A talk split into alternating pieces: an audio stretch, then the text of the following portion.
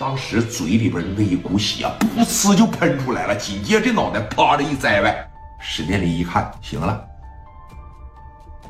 老铁，这脑袋突然叭的一栽歪，就全身像泄了气的那个啥一样了。这一泄气，老铁，这人就完了，知道吧？不是晕厥了，活活打死了。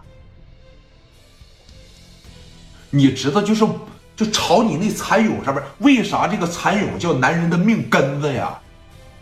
啊，拿着大砖头子来，我咣咣抡圆了凿你三下子，你还能挺住不死？更何况一开始朝屁股蛋子周那一枪多瓷实，就朝那朝那肚子就一米来的距离呀，五连子打你，你没穿衣服，咣这一枪，肚子这这么大一个口子，咣咣这三下子。就给干这儿，紧接着史殿林把这砖头子啪的一扔，啊，这一拉上，一边走一边给聂磊打电话。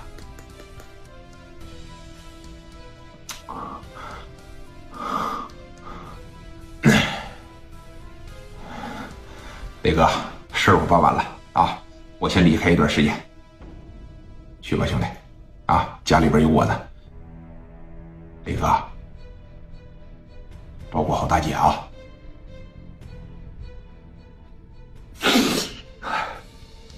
我这一走，这也不知道啥时候能回来。哥，我不是说孬种啊，不是说把人打没了我害怕，我是舍不得你，我也是舍不得咱这帮子兄弟，我更心疼我姐。哥，你知道刘季让我打的有多惨吧？啊？我一枪打他屁股上了，我一枪打他肚子上了，我拿着这么厚大板砖朝他蚕蛹上，我连着干了他三下子，我活活给他打死了。磊哥，痛快！兄弟，你解气了就行啊！我还是那句话，出去散散心吧，离开山东，离开青岛，什么时候能回来了，哥啥时候叫你啊？行，哥呀。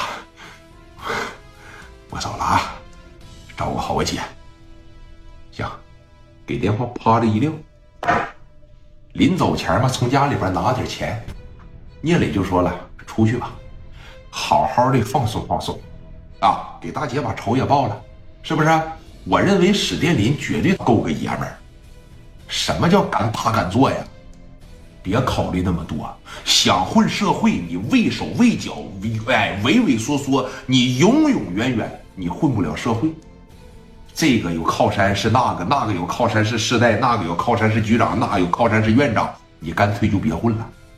乔四不也是这么一路打过来的吗？包括李正光刚一来北京的时候，邢彪还记不记得？一个劲儿给李正光掐电，怎么的？求了你多少回不管用，直接让小高给我打残废了。我就不信你不怕挨揍。我说的对不对，兄弟们？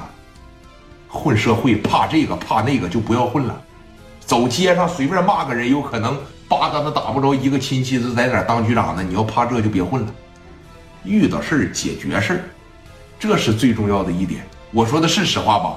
史殿林拿着两万多块钱直接就跑路了，也不知道在哪儿，反正每天呢就是吃吃喝喝，只有聂磊一个人能找着他。那你看，华阳玉宫发生了这么大的事情。那打的血肉模糊啊！当时史殿林都没看出来，啊，那肠子都在外边，把那蚕蛹你知道都拍摘我，把那小蓝籽都干出来了，知道吧？小蓝球都打出来了。